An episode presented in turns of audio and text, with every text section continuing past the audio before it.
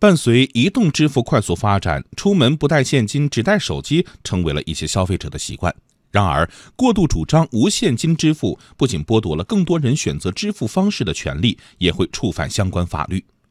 几天前，位于西安市蓝田县的一家影视基地景区，因为公然张贴消费不收取现金的宣传，收到了全国首张拒收现金罚单。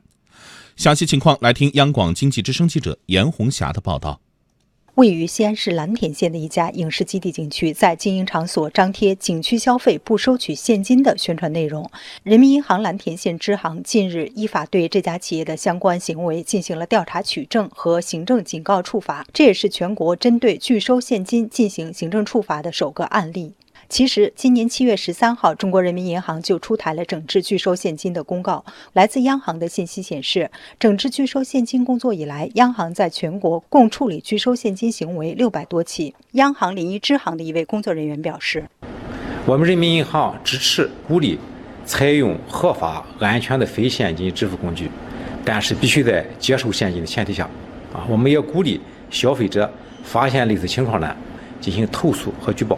我们将依法依规啊，对这种情况进行严肃查处。数据显示，截至今年初，我国使用网上支付的用户规模达到五点三一亿，年增长率为百分之十一点九，使用率达到百分之六十八点八。然而，伴随无现金支付快速走进我们的生活，部分消费者在感受方便的同时，也有一些不愉快的体验。来自石家庄的李女士说：“现在就是有一些大型超市，它那个地下停车场收那个就是停车费的时候，它是让扫二维码，你还得就是开通你的网，是连上 WiFi，再扫它那个码再支付，也挺不方便。”李女士遇到的现象并不是个例。为了防止收到假币或者更加方便存储钱款，不少商家会拒收现金，要求消费者进行电子支付。这在全国各地普遍存在。融三六零发布的一份线下消费支付方式调查问卷显示，百分之十一点三六的人群曾经有过被拒收现金的经历。按照不同年龄来看，有超过三成的五零后遭遇过拒收，是所有年龄段中占比最高的。